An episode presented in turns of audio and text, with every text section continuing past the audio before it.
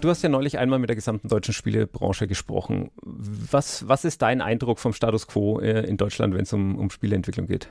Ich glaube, Spielentwicklung in Deutschland ist so ein, äh, ist ein bisschen zielgespalten, weil wenn du halt schon ein etabliertes Studio bist, dann hast du die Möglichkeit, auch Spiele zu entwickeln, auch nach deinem eigenen Gusto ein wenig. Ja, also wenn wir zum Beispiel sowas nehmen wie Jager, äh, wie Crisis, äh, Crytek und so weiter und so fort, dann hast du halt bestimmte auch Koryphäen der deutschen Spieleentwicklung dabei. Oder nehmen wir sowas wie We Are Football, was jetzt entwickelt wurde von einem Team, das halt auch schon Fußballmanager-Spiele gemacht hat über Jahre hinweg. Wenn du ein neues Team bist oder halt generell neu auf den Markt kommen willst als Jungentwickler und so weiter und so fort, dann wirst du gesucht von vielen Firmen. Aber das Umsetzen eigener Ideen ist immer damit verbunden, dass du halt zwingend Geldgeber brauchst. Und das ist dann wieder gebunden an, aus welchem Bundesland kommst du, welche Voraussetzungen gibt es in deinem Bundesland, um ähm, Subventionen zu erhalten, um, um gefördert werden zu können. Und wenn du halt aus einem Bundesland kommst wie Bayern, wo halt die Töpfe jetzt auch nicht so klein sind, wo es aber relativ enge Restriktionen gibt, um Spiele zu entwickeln, ähm, die sich aber auch immer wieder ändern, ja, dann ist es nicht so einfach, gegebenenfalls deine Spieleidee auch wirklich umzusetzen. Und dann kommt natürlich noch dazu, dass oftmals auch große Firmen immer noch von Bundesländern gefördert werden. Also Ubisoft beispielsweise wird halt gefördert von, von Bundesländern, weil sie halt äh, eine Engine bauen und so weiter und so fort. Und da fragt man sich dann auch so, erstmal auf den ersten Blick, macht es denn Sinn, dass man jemanden wie Ubisoft nochmal Geld in den Hintern steckt? Ja, macht es gegebenenfalls, weil sie halt für Arbeitsplätze nochmal sorgen können. Aber auf den ersten Blick denkt man sich ja, vielleicht wären die 20.000 Euro, die da jetzt geflossen sind, auch so noch im Budget von Ubisoft drin gewesen, wenn sie wirklich richtig Bock drauf haben. So dass man mit dem Geld hätte gegebenenfalls auch mal was anderes fördern können, was ein bisschen, ich sag mal, out of the box gethinkt ist. so, um es halt irgendwie dann äh, in Marketing-Sprech und äh, cool zu sagen.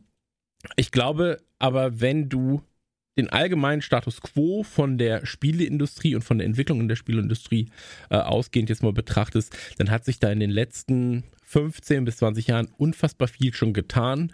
Aber wir sind halt trotzdem noch meilenweit hinterher im Rennen um aus unserem Land kommen außer Aufbau und äh, Management Spiele geile Titel so, das sind dann halt wirklich mal so zwei, drei und dann werden meistens die Marken auch direkt an größere Unternehmen verkauft, siehe Far Cry und Co. Also das ist so ein bisschen schade eigentlich, weil du halt eigentlich auch, wenn du jetzt zum Beispiel auch in den, Frankfurter Raum gehst, äh, bestes Beispiel mit Crytek halt wirklich viele Leute da hast, die einfach extrem talentiert sind, ja, oder auch auf kleinere Studios gesehen, ähm, hast du unfassbar viele Leute mit geilen Ideen. Und aus Deutschland kamen in den letzten Jahren einfach so schöne Spiele. Also selbst so ein, so ein, so ein Mountainbike-Game oder Puzzlespiele, Dorfromantik beispielsweise.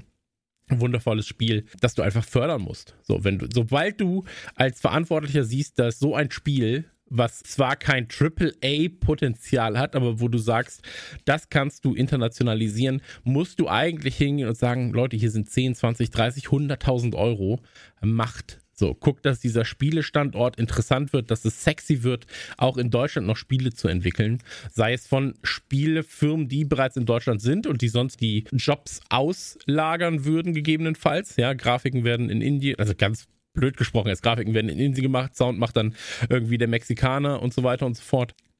Zeigt doch einfach, Interesse daran, subventioniert es mit, dass das auch in Deutschland funktionieren kann. Also wir merken es gerade selbst. Ein Freund von ich entwickeln ein Videospiel und am Anfang haben wir auch gesagt, so, also wir fallen komplett aus dem Rahmen aller Töpfe, muss man dazu sagen, weil wir halt weder Education sind noch unter 18, so, sondern einfach so, wir haben halt einfach gespielt, du spielst es und danach denkst du dir, ja, shit, das hat Spaß gemacht. Oder auch nicht, ja, so, es hat halt, es hat nicht nicht Spaß gemacht. Und da musst du dann erstmal in eine Vorleistung gehen, ja. Wenn du jetzt niemanden kennst, der irgendwie sagt, ich werf dir jetzt mal 25.000 Euro zu, dass du halt in Deutschland wirklich produzieren kannst, dann suchst du dir halt Entwickler in Mexiko. So, dann suchst du dir halt, ähm, wir, haben, wir haben einen Entwickler gehabt, der danach dann zu Rockstar gegangen ist und dann hat er auch keine Zeit mehr gehabt. Dann musste ein anderer Entwickler das quasi übernehmen und dem musst du dann auch erstmal erklären, ja, hier ist, das hat der eine Typ schon vorprogrammiert, jetzt musst du weiter programmieren und musst das Team dann nochmal international aufbauen, was einfach auch in unserer heutigen Zeit zwar geht, aber durch Zeitzonen und Co. natürlich trotzdem immer mal einen Verzug reinbringt. Weil wenn wir hier einen Prototypen spielen, Feedback geben, dann sieht der Mexikaner das erst zehn Stunden später oder früher, je nachdem, wie das sind. Und dann, dann wartest du halt wieder. Ja, so. Und deswegen, wenn du das einheitlich, also Zeitzonen sind ein ganz großes Ding muss man sagen. Äh, Gerade für kleinere Teams natürlich. Und wo halt einer vom anderen extrem abhängig ist. Aber das ist, ja, das ist schon wieder ein bisschen weiter. Aber Status quo in Deutschland, wir sind auf dem, Weg. Die Straße ist gebaut, sie ist sehr, sehr holprig, da sind Pfützen drin und Schlaglöcher und, und Bäume wachsen so ein bisschen drüber. Du kannst mit dem Auto nicht lang, aber manchmal musst du aussteigen, das Auto drüber heben und dann kannst du weiterfahren. Das ist cool, weil du jetzt äh, auf eine Frage mir quasi schon alle Stichworte geliefert hast für alle Fragen, die ich sonst noch so auf meinem Zettel stehen habe. Äh, sehr geil. Machen wir es mal chronologisch wir haben ja so einen gewissen, gewissen Ruf in Deutschland, auch wenn es um Spiele geht. Ne? So äh, Fußballmanager, Landwirtschaftssimulator, Siedler, ja, sind so die, die Klassiker kaum einer weiß, dass die erste Spielekonsole zum Beispiel von dem Deutschen entwickelt wurde. Zwar, zwar in den USA, aber es ist ein, es, der kam aus dem Saarland. Ja. Kannst du mir ein, zwei Takte zu dieser, zu dieser Spielegeschichte in Deutschland sagen? Wie, wie, wie war es denn früher und wie hat sich entwickelt? Äh, ich hatte jetzt ein bisschen Angst, dass du sagst, kannst du mir ein paar Takte zu ihm als Privatperson nennen? Sag ich so, nein, kann ich nicht. Ähm, nee, aber äh, das ist so ein Ding. Siehst du, also zum Beispiel auch da, gute Leute in Deutschland, schon damals zu den ersten Zeiten, wo, soll sowas hier gebaut werden? Ja, also wo wird sowas gefördert, wenn du sagst, ja, ich habe eine Idee und die Leute können damit Spaß haben, aber wirklich in Deutschland muss alles immer, habe ich das Gefühl, in Deutschland muss alles immer so einen Grund haben, dass es entwickelt wird. Und das muss immer ein positiver Grund sein im Sinne von, ich lerne etwas daraus, ja, oder ich verplempere meine Zeit nicht. Ich mache gerade Anführungszeichen da, du, du musst immer so eine, ja, da, da, lernt man ein bisschen rechnen. So, deswegen sind Fußballmanager ganz gut, weil sie verknüpfen ein Ding, was wir mögen, Fußball, und du kannst Stadionwurst verkaufen und die kannst du dann noch den Preis anheben und dann sagst du, Wurst und Fußball mögen wir und Preis anheben mögen wir auch. Da kann man noch rechnen. Wenn ich 3000 Würste verkaufe, kann ich mir den und den Spieler auf Kredit kaufen. Und in Deutschland war es lange Zeit so, und das weißt du ja selbst, wir haben ja beide schon relativ früh in der Branche gearbeitet. Wenn Spieler aus Deutschland kamen, dann waren das meistens, du hast es gerade schon gesagt, Siedler, Landwirtschaftssimulator, der, der Polizeisimulator, Alarm für Cobra 11 und so weiter und so fort. Und vieles von dem Zeug war große Scheiße, qualitativ. Mittlerweile hat sich das da auch getan. Eine Firma wie Astragon hat stellenweise Titel, wo du sagst, das sind immer noch Simulatoren, die sind halt darauf einfach für sich ein bisschen beschränkt, sag ich mal aber die Qualität hat sich nochmal geändert. Ja, es sind hochwertigere Spiele geworden, hochqualitativere Spiele geworden. Wenn du dann sowas siehst wie beispielsweise Assemble, die sich irgendwann halt mal zusammengetan haben und gesagt haben, so wir machen jetzt mal was im kleinen, Head-Up-Games beispielsweise auch, die auch zu Beginn dann mal Sachen lizenziert haben, um sie in Deutschland dann als Retail-Version auf den Markt zu bringen da hat sich schon was getan, ja. Also mit Head-Up Games, ich sag jetzt mal, fing's an, es fing nicht wirklich mit denen an, aber so, die haben das erste Mal kleine Sachen groß gemacht, ja, nachdem sie dann auch sowas wie Super Meat Boy auf einmal nach Deutschland gebracht hatten, ähm, Binding of Isaac nach Deutschland gebracht haben und so weiter und so fort. Und da siehst du diese kleinen Entwicklerstudios, die dann Ideen übernehmen, ja, Mario neu denken, ja, und, und irgendwie Plattformer neu denken oder auch sowas wie Dorfromantik als Beispiel. Da ist es so, dass, dass du merkst, diese Ideen sind vorhanden, und gerade die neue nachwachsende Generation an Entwicklern hat auch Bock, andere Sachen umzusetzen, als immer zu sagen, ja shit, wir machen jetzt nicht nochmal den nächsten Landwirtschaftssimulator, wir machen nicht nochmal den nächsten, weil das, das, das Feld ist ja auch abgegrast, im wahrsten Sinne des Wortes. Ja? Also wozu brauchst du zwei Landwirtschaftssimulatoren, wenn der eine halt für das, was er sein will und für das, was er sein muss, nahezu perfekt ist. Ja, genauso wie bei einem Fußballmanager. Du hast den, den Sega-Fußballmanager, so, der sich halt eher an Hardcore-Spiele richtet, richtet. Und du hast so diese deutschen Simulatoren, We Are Football, die halt immer noch so ein bisschen so diesen Spaß, diesen deutschen Spaßfaktor reinbringen. Ja, bei Verhandlungen kannst du irgendwie ein bisschen gieriger sein und so weiter. Das, das ist der deutsche, der Michel-Spaß, ja. Aber die sind ja auch für ihr Genre perfekt und da gibt es halt nicht die krasseste Zielgruppe, um das nochmal zu erweitern. Aber Plattformer, beispielsweise Actionspiele, da hast du halt eine viel, viel größere Zielgruppe, kannst dich halt viel breiter auch aufstellen. Das ganze Genre ist halt einfach so viel dicker, als wenn du sagst, ich entwickle jetzt ein Fußballspiel. Da gibt es ein FIFA. So, wie viel Fußball, du kannst nicht so viel in Fußball reininterpretieren, als dass du sagst, wir brauchen ein zweites, drittes, viertes, fünftes Spiel noch. Ja, aber bei Plattformern, bei Puzzlespielen und so weiter und so fort, da tut sich gerade viel. Gerade dieser Indie-Markt ist in Deutschland so in Bewegung. Wenn du Head-Up-Games verfolgst, wie gesagt, wenn du Assemble verfolgst, vielleicht noch ein Calypso in, in, in manchen Ecken, da tun sich Sachen, die Leute haben Lust auch mal, gerade bei Assemble, so, die haben halt Lust auch mal zu sagen, ja, das ist eigentlich, eigentlich ein Spiel, das so in seinem, ich sag mal, in seinem in seiner Kultur verwachsen ist, ja, als ein Point-and-Click oder irgendwie auch nur ein Text-Adventure, ja, grafisches Text-Adventure mache ich jetzt wieder Anführungszeichen, mit, das in Bayern spielt. Ja, also wer soll sowas äh, quasi fördern außerhalb von Deutschland? Ja, das machen halt dann nur Deutsche, die sagen so, ja, das ist halt ein Kulturgut und ist funny. Lass uns da mal 10.000 Euro draufwerfen. Tut uns als Firma nicht ganz weh, aber wir können da irgendwie was fördern, was gegebenenfalls andere nicht machen würden. Und ähm, Spiele entwickeln, wie gesagt, in Deutschland auch eh teurer als in vielen anderen Ländern.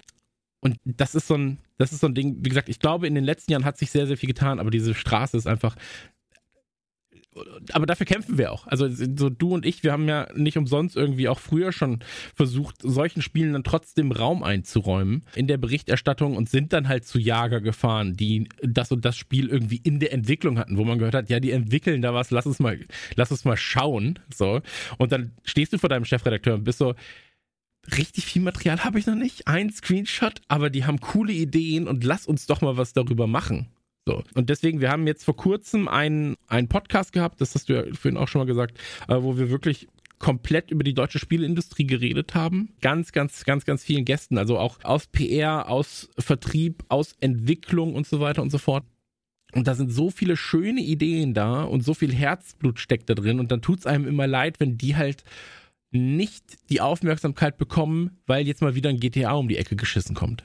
So das ist immer schade. Und ich kann mich noch daran erinnern, dann gab es damals Red Ocean, was aus Deutschland kam, Shooter, und das sollte das nächste große Ding werden. Und ich war bei PC Action dazu verdonnert, das Ding zu testen. Und es war halt leider nicht gut. So. Und da bist du dann natürlich wieder in der, oder es war halt einfach überdurchschnittlich, maximal, ja, so. Aber es konnte halt mit, es, es war nicht das, was die Entwickler sich erhofft hatten, es war nicht das, was, was sich die, die, die Firma, der Publisher erhofft hatte. Und dann stehst du da und bist du, ja, ich kann euch keine 90 geben. Das ist maximal, weiß ich nicht mehr, 70 waren es oder, oder 69, 68, keine Ahnung. Und das tut dir dann in der Seele weh, weil du weißt, eigentlich würdest du es gerne mehr hypen können, du würdest gerne mehr, ja, dem Ganzen mehr Platz einräumen aber am Ende sind es drei Seiten im Heft. So, und davon sind zweieinhalb Seiten eigentlich ein halber Verriss, weil du sagst, so ja, das ist halt nicht so gut, wie, wie man es gerne hätte. Und da musst du irgendwie sagen, ich würde gerne, dass es besser wäre. Ja, ich fände es cool, wenn ihr mehr mehr Unterstützung bekommen würdet vom, vom, vom, der Staat muss das unterstützen, aber vom, vom Staat, von Investoren und so weiter und so fort, dass ihr Zugriff habt auf andere Technologien gegebenenfalls. Und das tut dir, wie gesagt, in der Seele weh, weil du weißt, so, dass das wäre vor 15 Jahren schon ein Punkt gewesen, um gegebenenfalls zu sagen, hier ist ein Team, das kann sich nochmal eine Marke aufbauen. Ähnlich wie es eben äh, Far Cry für Crytek damals gemacht hat, wie es dann auch Crisis wurde oder wie Jager es gemacht hat in, mit, mit Entwicklungen für 2K, dann auch mit Spec Ops The Line, eines der fantastischsten Spiele der wahrscheinlich letzten 20 Jahre. Leider untergegangen, so, oder leider nicht zumindest die Aufmerksamkeit bekommen, die es verdient hätte. Stellweise, wie immer, liegt es da auch an 2K, muss man einfach sagen, die halt bestimmte Spiele nicht so vermarkten, wie sie vermarktet werden müssten.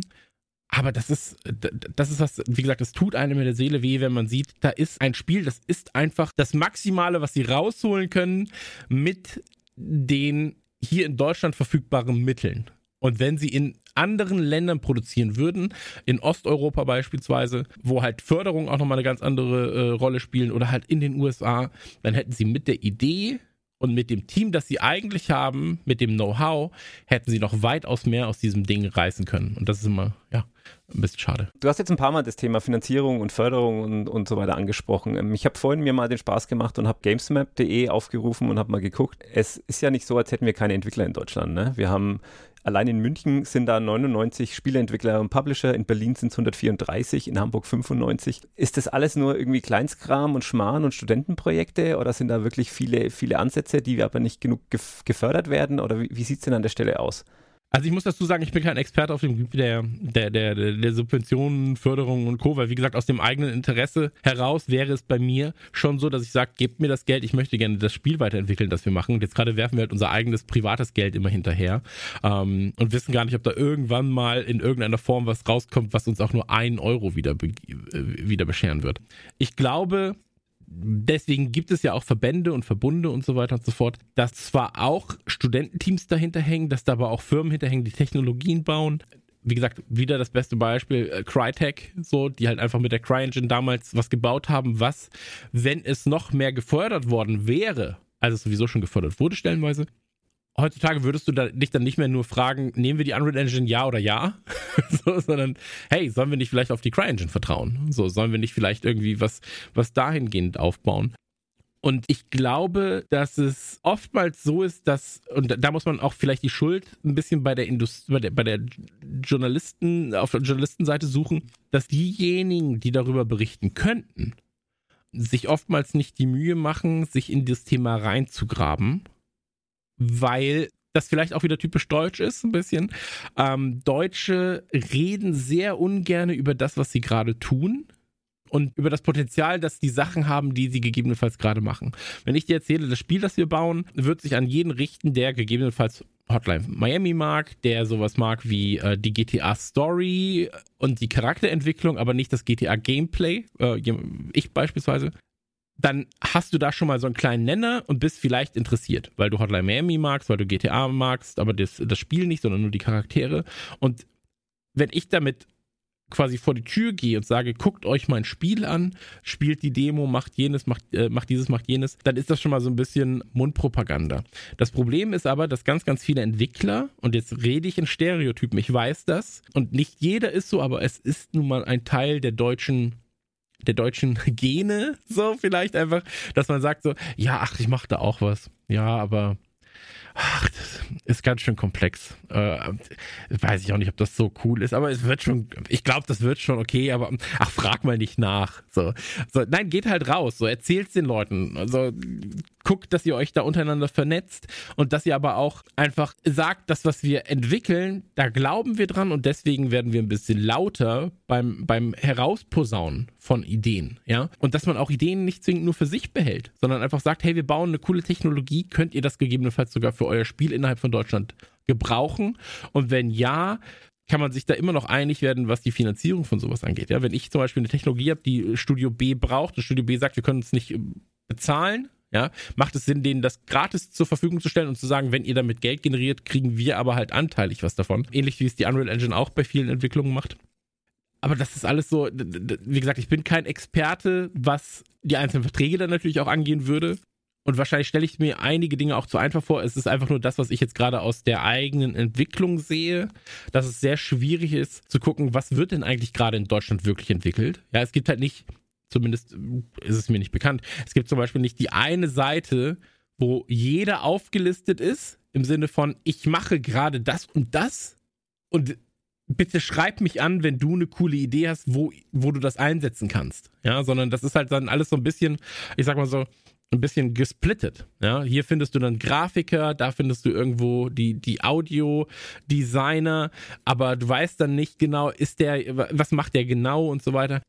Aber auch da wird natürlich dran gearbeitet, ja, so Deutscher Entwicklerpreis und so weiter und so fort. Ich meine, das wird versucht in den Fokus zu rücken und ich glaube, in zehn Jahren werden wir uns wahrscheinlich auch nochmal ganz anders über das Thema unterhalten. Und jetzt gerade ist es halt wirklich so, seit fünf Jährchen so eine Übergangszeit, wo man nicht genau weiß oder wo man immer seit fünf Jahren hofft, jetzt aber so, jetzt kommen wir über den letzten Stein und jetzt werden die Pötte freigeschaltet. Jetzt geht's richtig los. Und das ist, ja, wie gesagt, das ist, das ist, glaube ich, so ein bisschen ein Problem, dass der, dass der Deutsche sich ungern in sehr gutes Licht stellt bei coolen Entwicklungen, die er eigentlich vorantreiben könnte. Und dass dann so eine Bude, die aus drei Entwicklern besteht, eigentlich jemanden braucht, der jeden Geldgeber, den er kennt, durchtelefoniert der muss ja gar nicht mal zwingend was mit der Entwicklung selbst zu tun haben, sondern er nimmt einfach nur das Telefon, ruft äh, von A wie Arthur bis Z irgendwie bis Zoe an und sagt, ich brauche deine Kohle, wir haben hier einfach den geilen Scheiß am Start. Und um deine Frage dann nochmal äh, kurz aufzugreifen, es gibt so viele Entwickler von klein bis extrem groß oder für deutsche Verhältnisse extrem groß, aber die suchen ja fast alle. Also fast alle ab einer gewissen Größe suchen ja Entwickler. So, und das ist ja bei bei Technikanbietern ist es ja ähnlich. So, also hätte man mir das gesagt, hätte ich auch wahrscheinlich was Richtiges gelernt und hätte jetzt freie Berufswahl. So, aber so ist es halt nicht. Äh, ich, mir ist bewusst, dass du die nächste Frage jetzt wahrscheinlich auch nicht äh, wirklich beantworten kannst, aber deine Meinung äh, wird mich trotzdem interessieren. Glaubst du, dass es da so einen Konkurrenzkampf auch innerhalb der verschiedenen Branchen gibt oder unter, unter verschiedenen Branchen um gute Entwickler? Also wird man, wird man Spieleentwickler, weil man Spiele mag und dann halt programmieren lernt, weil das eine gute Chance ist, da reinzukommen? Oder wird man Spieleentwickler, weil man unbedingt Entwickler werden will und zufällig gerne spielt? Hm, das schon gesagt. Ich glaube, die Frage kann ich beantworten, weil die, glaube ich, aber auch sehr, sehr individuell ist für jeden Einzelnen. Also jeder will ja mit seinem Hobby erstmal. äh, Wenn du, wenn du ein Hobby zum Beruf machen kannst, ist es das Schönste, was es gibt, weil dann ist, dann hast du quasi Freizeit mit berufsbedingtem Hintergrund. So. Und je nachdem, wie du das dann ausschmückst. Und ich glaube, da ist es wirklich dann individuell unterschiedlich. Wenn ich Zahlen mag und analytisch bin, dann suche ich mir im Idealfall eine Branche, die mich auch noch ein bisschen interessiert. Ich könnte aber auch in jeder anderen Branche Zahlen mögen und analytisch sein. Ja? Aber wenn ich halt Restaurants mag, dann schaue ich halt, ob ich irgendwie Restaurant-analytischer Zahlenmeister werde. Wenn ich Videospiele mag, dann gucke ich halt, ob ich in Videospielsektor irgendwie Analyse und, und, und Zahlen getrieben irgendwie arbeiten kann. Und ich glaube, so ist es halt bei Entwicklern auch. Wir haben einen Grafiker so bei uns im Team, der auch für Videospiele gerne arbeiten würde, aber der ist einfach so gut, was generell Werbung, Werbeanzeigen und so weiter und so fort angeht, dass der, Alter, also der ist einfach zu gut in dem, was er auch gerne macht, ja, dass er, dass es eigentlich vergeben wäre, wenn er halt für was anderes arbeiten würde. Ja, so. Und dann, deswegen ist er so, ja, ich arbeite ab und zu mal so ein bisschen, mache Hintergründe und so weiter und so fort aber da kann er vielleicht nur 80% seines Potenzials nutzen und bei so Werbeanzeigen und Co., das klingt jetzt super dumm, weil Werbeanzeigen klingt immer wie das langweiligste auf der Welt, aber da kann er 100% Potenzial ausschöpfen, weil er das einfach durch die Bank wegzaubert. So, und genau weiß, wo, der kann das richtig analysieren, da und da gucken die Leute hin und so weiter. Mhm. Und so ist, glaube ich, bei Entwicklern dann auch, wenn deine Stärke halt vielleicht auch nochmal oder dein, deine sekundäre Stärke dann nochmal dabei liegt, Welten zu erschaffen, vielleicht macht es dann Sinn, im Spielesektor dann auch nochmal als, als äh, Entwickler zu arbeiten. Wenn halt deine Stärke eher bei anderen Dingen liegt, dann macht es vielleicht Sinn, irgendwo anders ganz normaler Webentwickler, Sicherheits-Irgendwas-Entwickler zu sein. Ja, ist ja wie beim Schreiben. Ja, also wenn du, wenn du halt sehr, sehr fantasiereich ausschmücken kannst, dann arbeitest du vielleicht oder vielleicht arbeitest du dann gerade beim Stern. Aber so, wenn du, du weißt, was ich meine. So, jeder, jeder, wenn du schreibst, hast du halt auch andere Möglichkeiten. So, da wirst vielleicht Werbetexter oder du wirst, wirst andere Art Storyteller, du wirst vielleicht aber auch eher Fach, Fachanalysen schreiben können. Und das kommt dann immer drauf an, was ist so dein sekundäres und, und, und äh, ja, Gebiet schwingt jetzt da so ein bisschen mit, ne, dass du entweder halt ja deinen Liebhaberprojekten nachgehst oder halt was Richtiges machst. So, das hast du jetzt zwar nicht so gesagt, aber das schwingt, schwingt so ein bisschen mit. Ja, im Idealfall machst du ja beides. Ne? Also so, das ist wirklich der Idealfall, aber ich bin immer, ich bin halt vom Glück geküsst, was das angeht. Oder von, von, von einem Leidensweg auch geküsst, ja, so ein bisschen. Ganz lange Praktika gemacht, unbezahlt, weil ich unbedingt Videospielredakteur werden wollte. Hab dann, hab dann wirklich so mein letztes Hemd gegeben, um irgendwann dann meine Ausbildung machen zu können, wo wir uns dann ja auch dann irgendwann kennengelernt haben. Und deswegen weiß ich, wie viel Blut, Tränen, Schweiß in sowas stecken und wie also gerade halt Anfang der 2000er, wie sehr man sich da auch gegen Mama und Papa wehren mussten, die gesagt haben, Junge, jetzt geh doch mal zum Onkel Christoph und mach eine Ausbildung. Und du sagtest dann so, nee, ich werde Videos, ich werde was mit Videospielen machen. Ich weiß nicht was, aber ich werde mit Videospielen mein Geld verdienen. Und deswegen bin ich immer so, dass ich sage, es ist cool, wenn man ein Hobby hat und das gegebenenfalls nebenbei aufbaut als Beruf. Aber es macht auch Sinn, sich etwas in Anführungszeichen sicheres zu suchen, weil dieser Sektor des, ich mache aus meinem Hobby Geld, nimm Podcasts, nimm auch Entwickler, ja, und, und so, Entwickler ist dann nochmal ein bisschen was anderes, aber nimm, nimm Podcasts, nimm Content Creator generell. Das ist halt ein Bruchteil von deren, von denen, die es machen, die verdienen damit wirklich ihr Geld. Ja, dass wir bei Radio Nukular 15 Leute irgendwie durchfüttern, wir sind da aber äh, im Do-it-yourself, ohne Agenturverfahren. Wir sind da auch einfach auf einer ganz, ganz eigenen Insel für uns, wo halt einfach nicht so viele mehr draufpassen. So. Und da sind ganz, ganz viele, die halt einfach sagen, ich würde mit meinem Hobby gerne Geld verdienen, aber das wird halt. Also es geht immer super dumm, weil ich bin der, du kannst alles schaffen, Typ, so, aber am Ende ist es halt nun mal so, dass nur ein Bruchteil von Leuten auf einem Markt so viel Geld verdienen kann, dass es reicht zum Leben, dass es einen, ich sage jetzt mal, festen Arbeitsplatz ersetzt. Ja. ja. Und die, da sind die Ressourcen begrenzt. Ist auch immer die Frage, ja, wie viel Risiko bist du bereit dafür einzugehen? Ne? Bei, bei mir ging es genau anders, anders aus. Ich stand ja auch irgendwann vor der Frage, hey, Print, Print stirbt, was mache ich jetzt? Ja? Gehe ich in einen anderen Job oder ziehe ich um, versuche in der Branche zu bleiben, schlag mich ein paar Jahre noch mit einem mittelmäßigen Gehalt durch, so. Ja. Und ich habe halt die andere Entscheidung getroffen. So, ich habe gesagt, nee, dann äh, mache ich was, wo ich 1000 Euro mehr im Monat verdiene. Absolut. Äh, und, und bei mir war es ja dann der Punkt so, ja, ab. Ich, ich, hätt, ich hatte ein sehr gutes Jobangebot, wo ich tatsächlich das Dreifache verdient hätte von dem, was ich normalerweise verdiene. Und das ist, also das Verdreifachen ist schon nicht so schlecht. Für sehr viele Benefits noch. Und da war ich aber so, ja, aber das ist halt weit weg von dem, was ich eigentlich tun will. So, und das ist zu weit weg von dem, was ich tun will. Und ähm, Radio Nukular war an einem Punkt, wo wir gesagt haben, wenn wir mutig genug sind, oder in dem Fall ich, weil ich das Risiko getragen habe, weil ich der Einzige war, der sagt, so sei, er gibt seinen festen Job dann mit auf. Wenn wir mutig genug sind und versuchen, das durchzuziehen, könnte es gegebenenfalls, ja. wenn nicht jetzt, dann nie. So. Und dann sind wir das Risiko quasi eingegangen und haben gesagt, okay, wir versuchen es mit dem Hobby dann Vollzeit zu arbeiten. Und das ging, weil wir aber auch über Jahre hinweg sehr explizit darauf hingearbeitet haben, dass dieser Punkt irgendwann kommen wird und wir in den Jahren zuvor nicht die dümmsten wirtschaftlichen Entscheidungen getroffen haben, Gott sei Dank, ging das dann ganz gut. Aber wie gesagt, ich würde das nicht, und jetzt nur auf den Podcast-Sektor bezogen, was man aber auch wieder auf Videospielentwicklung beziehen kann, ist ja vollkommen wurscht.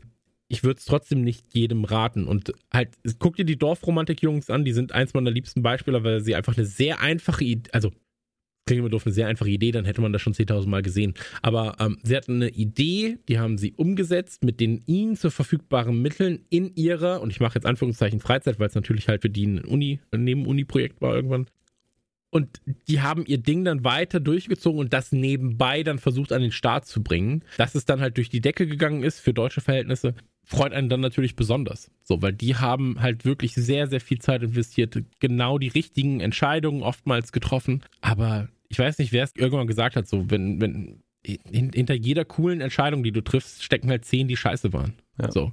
Und ähm, so ist es, glaube ich, bei jedem. Und dann gehört immer wieder ein bisschen Glück dazu. Und das ist gerade bei der Spieleentwicklung natürlich auch ein Ding. So, wann release du dein Spiel? Was kommt zum gleichen Zeitpunkt raus? Ich erinnere, ich erinnere mich an Enemy Territory Quake Wars. So. Kam von Activision, war ein unfassbar schönes Spiel, gerade für den PC. Konsolenversion war auch da. So, aber die PC-Version, das war richtig, richtig gut. Kurz darauf kam Call of Duty 4, hat Multiplayer komplett revolutioniert und kein Schwein hat sich mehr nach Enemy Territory Quake Wars umgedreht. Ähnliches äh, Titanfall. Titanfall, einer der besten Shooter der letzten zehn Jahre. Locker. Auch im Multiplayer kam genau zwischen Battlefield und Call of Duty, äh, sollte quasi von Electronic Arts äh, so ein bisschen der Call of Duty Killer sein oder sich zumindest in dem Metier mit aufhalten, war ein komplett falscher Zeitpunkt leider. So und dann gab es irgendwann die Deluxe Edition für drei Euro bei äh, mhm. Xbox zum, zum Download und selbst da haben wenige Leute nur zugegriffen. Du warst so, ey, es kann nicht sein, es ist so ein gutes Spiel. Und da muss man auch sagen, auch wieder auf Podcast, auch wieder auf Videospiele bezogen, selbst wenn du ein gutes Spiel hast, so, und das kann wirklich auch bahnbrechend, genrebrechend sein.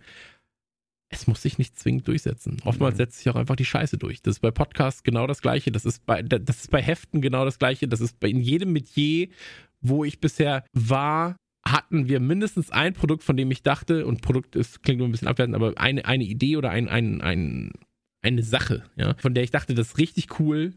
Und das war es auch, aber es war nicht das, was die breite Masse angesprochen hat oder was die breite Masse erkannt hat, was die breite Masse halt dann auch in ihr Leben gelassen hat. Auch da wieder, man muss halt Realitäten setzen. So, und man kann mit guten Sachen genauso scheitern wie mit äh, Scheißsachen auch durch die Decke gehen. Ich glaube, da können wir beide ein Lied von singen, ja.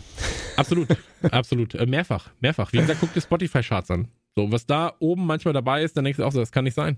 Also es kann wirklich nicht sein. Ja. Aber so ist es halt um mal so, so Beispiele wie, wie Dorfromantik aufzugreifen, ne? so, so ein deutsches Pro Projekt, das durch die Decke geht. Ist es, ist es für die eigentlich, wäre es für die cleverer zu verheimlichen, dass sie aus Deutschland kommen? Oder was ist denn so, wenn, wenn Made in Germany auf einem Videospiel draufsteht, hat das international überhaupt eine Chance?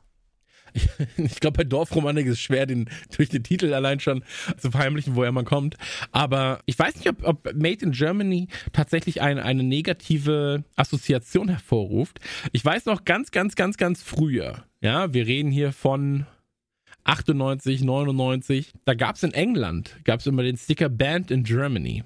Das war ein Qualitätsmerkmal, weil es halt heißt so, hey, in Deutschland ist das Spiel verboten. Und man müsste halt schauen, dass man quasi Made in Germany dahingehend dann etabliert. Ja, also als Qualitätsmerkmal für gute Videospiele. Das Problem ist, du musst ja irgendwann anfangen, diese Qualität erstmal regelmäßig abzuliefern.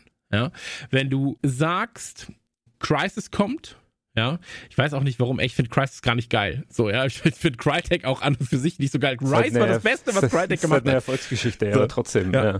Ich, ich will zwar einmal gesagt haben, Rise war das bisher Beste, was Crytek gemacht hat und ich liebe Rise. Aber es ist eine Erfolgsgeschichte und so weiter und so fort. Und wenn da drauf steht Made in Germany, ja, und wenn du das förderst, diese großen Sachen, dann ist dieser Sticker irgendwann was wert aber du kannst ihn halt auch auf 10.000 kleine Sachen kleben, ja, wie Dorfromantik, aber die 10.000 kleinen Sachen gibt's halt nicht. Es gibt halt trotzdem auch bei kleinen Sachen nur ein, zwei, drei, die dann irgendwie mal über die Grenze schwappen. Ja, und wenn du halt sowas hast, ein Witcher aus Polen beispielsweise, ja, wenn du da made, äh, äh gemachte Polen draufschreibst, auf Deutsch natürlich auch, weil es Sinn macht, dass du es auf Deutsch draufschreibst, aber wenn du das draufschreibst, so, dann hat das eine Strahlkraft, die sich gegebenenfalls auf kleinere Studios dann auch auswirken kann, ja. Wenn du sowas hast, in Skandinavien, ja, beispielsweise, also jetzt mal ganz blöd Skandinavien gesprochen, ja, ohne die einzelnen Länder nochmal zu unterteilen, aber guck dir den Alan Wake an, ja, guck dir generell Remedy an, Max Payne 1, Max Payne 2, guck dir sowas an wie Trials, was auch aus der Region stammt. Das sind Titel, die auch nicht damit, also die ihre, ihre Identität da gar nicht verstecken, ja, die halt auch sagen, so, wir sind halt hier aus, aus Schweden, aus Finnland und so weiter und so fort. Wo aber dann am Ende, und bei Trials war es dann ja so, dass Ubisoft sie aufgekauft hat, halt trotzdem noch amerikanische Publisher oftmals hinterhängen. Ja. Und in Deutschland hast du halt das Problem, dass also wenn jetzt Dorfromantik, ja, über Activision auf einmal vertrieben werden würde, hätte es noch mal eine andere Strahlkraft, als wenn es jetzt halt selbst released wird oder wenn du halt sagst, so, ja, das macht jetzt Assemble. So, weil so sehr ich Assemble liebe, ja, und ihre Titel liebe, es hat keine internationale Strahlkraft, wenn du sagst, Assemble macht das Ganze jetzt. So, und du musst halt erstmal eine Grundlage aufbauen in Deutschland, um sagen zu können, oh, das ist der neue Assemble-Titel. So ähnlich wie es halt war mit, äh, mit den Hotline Miami, mit, mit, mit, Revol äh, mit Devolver. Ja, so, eigene Titel, aber auch als Publisher. Und dann warst du immer so, ach, Devolver macht das? Okay, krass. Mhm, okay, ja, das gucken wir uns doch mal an. Und da war es gar nicht so relevant, woher das eigentliche Spiel kam, weil du wusstest, es kam über Devolver. So. Und die haben für eine gewisse Qualität gestanden, die haben für eine gewisse Art Spiel gestanden oder stehen immer noch für eine gewisse Art Spiel. Und du warst immer so, mal gucken, was das wieder für, ein, für ein Mindfuck wird. Ja, mhm. egal in welche Richtung das geht. Und Assemble macht sowas ähnliches, nur halt auf einer anderen Ebene und in Deutschland. Aber die haben eben auch nicht diese internationale Strahlkraft. Und ich weiß nicht, wie du das aufbaust. So, sonst hätte ich wahrscheinlich auch schon 200.000 für unser Spiel irgendwo eingenommen. Aber da fehlt es gerade in Deutschland. Es fehlt so ein bisschen an diesem, an dieser Wertigkeit, dass du sagst, ach, das ist eine deutsche Idee. So, fernab von, da kommt wieder ein Management-Spiel, Settlers 5 und 6 und 7 und 8. So, Settlers New Beginning, Anno, das neue Anno, Mann, oh Mann, das neue Anno, Mann. So, das sind halt Titel, ja, die haben eine internationale Strahlkraft, aber die sind halt so, Genre festgefahren immer noch. Und wenn du halt sagst, so, das ist was, was aus Deutschland kommt. Ich dachte zum Beispiel immer früher Lemmings sei ein deutsches Spiel. Ich weiß aber gar nicht warum. Ich dachte immer so, ja, Lemmings muss doch aus Deutschland sein. Da geht es irgendwie um, um Typen, die arbeiten müssen. die müssen effektiv arbeiten. So, das, das ist ja ein deutsches Spiel. Aber du musst halt einfach schaffen, dass dieser, dass dieser Stempel Made in Germany da für irgendetwas steht und jetzt gerade verrennt sich das alles noch. Ja. Und wenn es vielleicht auch einfach nur vielleicht sowas, also ganz blöd gesprochen und man, ich weiß natürlich, dass das, dass das nicht möglich ist, aber wenn du sagst, so der, der Staat hat drei bis fünf Spiele im Jahr, die ganz besonders hervorzuheben sind und die müssen nicht zwingend edukativ sein, ja, sondern die müssen vielleicht auch einfach nur unterhalten, ja. GTA or Erkenschwick beispielsweise, dann werden sie gefördert und kriegen diesen Stempel Made in Germany, powered by Bundes, Bundesrepublik Deutschland. So.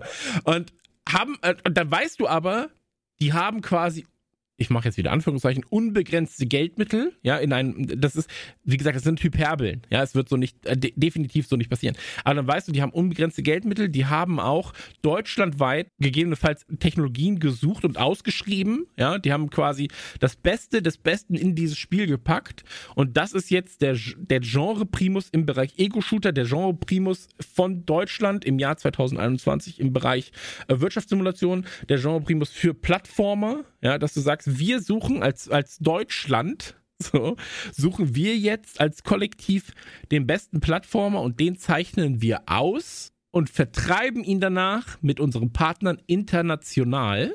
So. Und da ist es erstmal egal, wer der Partner ist, aber Deutschland sucht aus und das ist das Volksspiel. Ja, wie die Volkszahnbörse, also das Volksspiel nach Genre bemessen. Vielleicht ist das was, so, aber jetzt gerade ist halt alles so klein, klein mhm. und das ist halt ein Problem. Aber müsste nicht eigentlich der Deutsche Entwicklerpreis sowas äh, in, in, genau diese Bresche springen oder warum funktioniert es denn an der Ecke nicht so richtig? Na, ich glaube, der Deutsche Entwicklerpreis ist ja dann nochmal ein bisschen was, der ja tatsächlich dann Entwickler auszeichnet. Aber die haben ja keine, wie soll ich sagen, der Deutsche Entwicklerpreis hat ja dahingehend keine, keine Macht, auch mal Gelder auszuteilen. Ja, und zu sagen, so, dieses Spiel fördern wir jetzt mit zweieinhalb Millionen Euro, weil wir glauben, dass sich das halt oder weil wir an dieses Projekt glauben und es muss sich nicht zwingend monetarisieren und re also der, der Invest muss nicht zwingend reingeholt werden. Ja, aber wir glauben erstmal dran. Sondern da redest du dann von 2000 Euro, 5000 Euro, 10.000 Euro.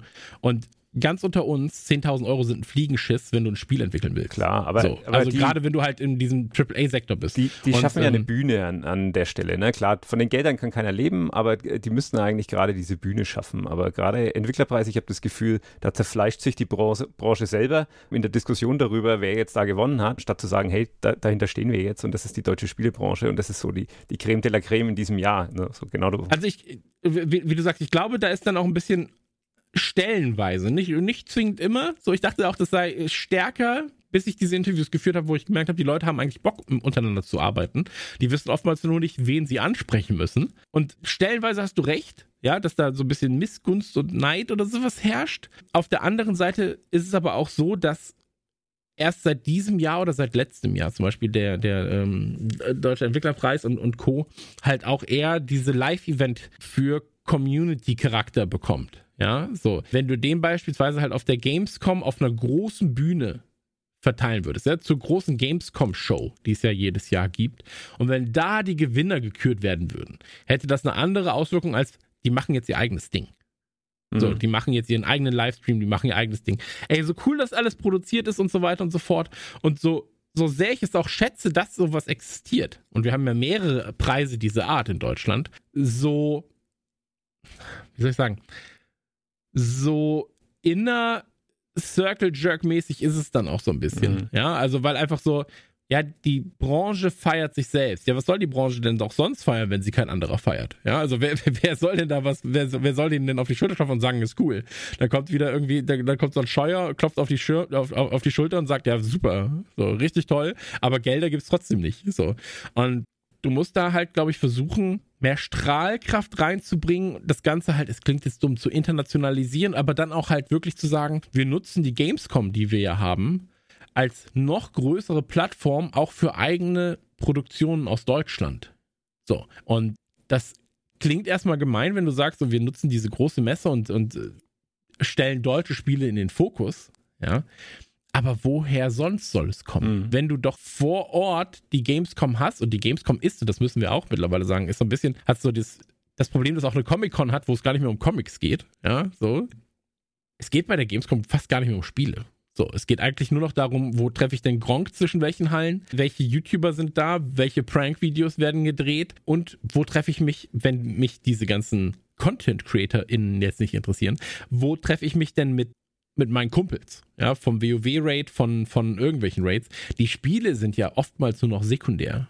So, dann heißt es halt so, ja, ich gucke mir mal FIFA an, ich gehe mal da durch die Halle, ich schlender mal ein bisschen, kaufe mir ein T-Shirt und dann war's das, kaufe mir eine teure Bockwurst, aber ich habe Hauptsache, Hauptsache ich hatte meinen Spaß an der Kultur. Mhm. Und die meisten von den Titeln sind ja sowieso dann zwei, drei Wochen später im Handel, drei Monate später im Handel.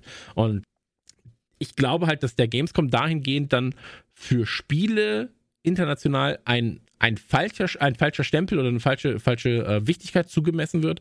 Und gerade deswegen wäre es doch cool, wenn du sagst, wir werfen unsere deutschen Spieleentwickler nicht nur in die kleinste, dümmste, schlecht zu erreichendste Halle, dafür ist sie halt günstig, ja, du kannst dir für 300 oder 900 Euro einen Stand holen da, in dieser Indie-Booth, in diesen, in diesen lokalen äh, Pavillons und so weiter und so fort, aber das ist halt so selten Teil des Fokus und wenn, dann sind da oftmals nur deutsche Presse und davon ist dann so ein Praktikant oftmals hingeschickt. Ja, du guckst dir mal den Indie-Pavillon mhm. an. Viel Spaß. Hat sich in den letzten Jahren auch verändert, aber die ersten Male, wo es da war, ey, da war ich halt der Einzige mit der Kamera, der da war. Weißt du, waren wir von Game Wonder, haben irgendwie sechs Stunden Material gedreht, weil einfach alles geil war.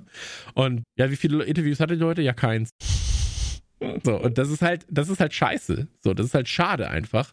Und ich weiß, dass die Leute sich da alle Mühe geben. So, und das auch die Leute, die dafür verantwortlich sind, dass da Presse hinkommen muss und so, die geben sich alle Mühe.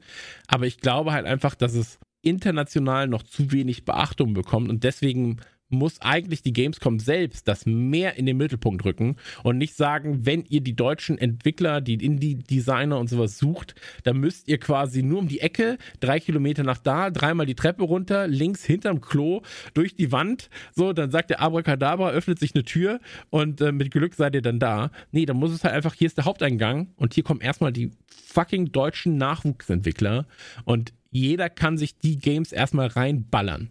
So.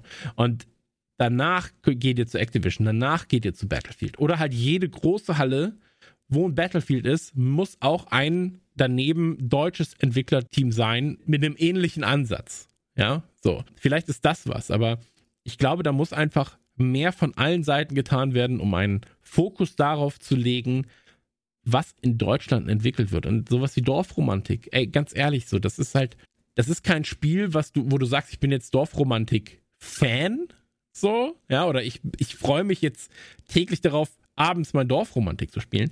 Aber das ist so ein sekundäres Spiel, weißt du? Du zockst ein bisschen Battlefield und sagst danach dann, oh, jetzt muss ich aber ein bisschen runterkommen. Jetzt baue ich noch mal eine halbe Stunde irgendwas. So, oder ein Siedler, weißt du, ich baue jetzt mal eine halbe Stunde was. So. Und ähm, vielleicht muss man da auch hin, ja, dass man sagt, so, vielleicht haben die Deutschen erstmal nicht, also Anführungszeichen, es haben es erstmal nicht drauf, die großen AAA-Sachen zu bauen, aber wir können den sekundären Markt befeuern, indem wir sagen, nachdem du Call of Duty gespielt hast, vielleicht willst du ein bisschen runterkommen, zockst das. So, und da sind wir dann halt marktführend für das und das Genre. Chris, ich glaube, ich habe schon äh, deutlich mehr, als ich brauche. Entschuldige. Nein, alles gut, alles gut. Vielen Dank an der Stelle. Willst du noch kurz über dein, über dein Projekt reden? Noch kurz zwei, drei Auf gar Keinen Fall. Auf gar keinen Fall.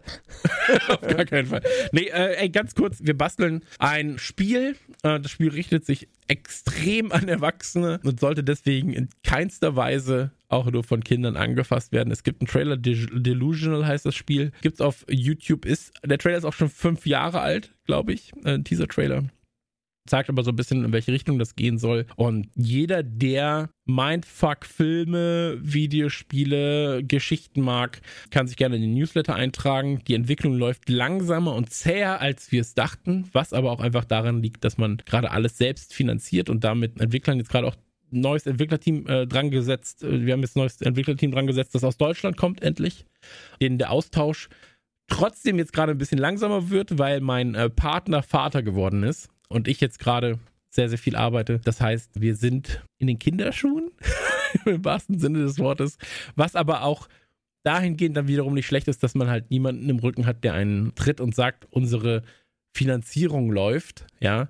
Wir sind die einzigen, deren Geld wir gerade ausgeben. So, und deswegen Delusional auf YouTube anschauen, Delusional Game im Idealfall, sonst wird man sehr desillusioniert vielleicht von Videos. Ansonsten illusional.com, einfach mal reinschauen und ja, ich, ich, ich bedanke mich für diese Möglichkeit hier Werbung platzieren ich zu dürfen. Ich werde es auf jeden Fall verlinken. Ich habe mir vorhin den Trailer auch angeschaut. Ich finde es mega. So vom, also ja, spielerisch weiß ich nicht, kann man noch nicht so genau sagen, aber so die, die Art und Weise, wie der Story drin ist und wie es erzählt ist und so, auf sowas stehe ich ja total. Ja, ich, ich glaube auch, dass jeder, der Lust hat, mal ein bisschen was Unkonventionelleres ja. zu sehen als Story, da sehr glücklich wird. Wir sind tatsächlich gerade am überlegen, ob wir unter uns ob wir das Spiel als Spiel nochmal komplett über den Haufen werfen und anders angehen. Wir wollen eigentlich einfach, eigentlich wollen wir vor allem die Geschichte erzählen. Ja. So, und ähm, deswegen sind wir da gerade am Schauen, was macht spielerisch Sinn, macht es überhaupt Spaß, so wie wir uns das vorgestellt haben.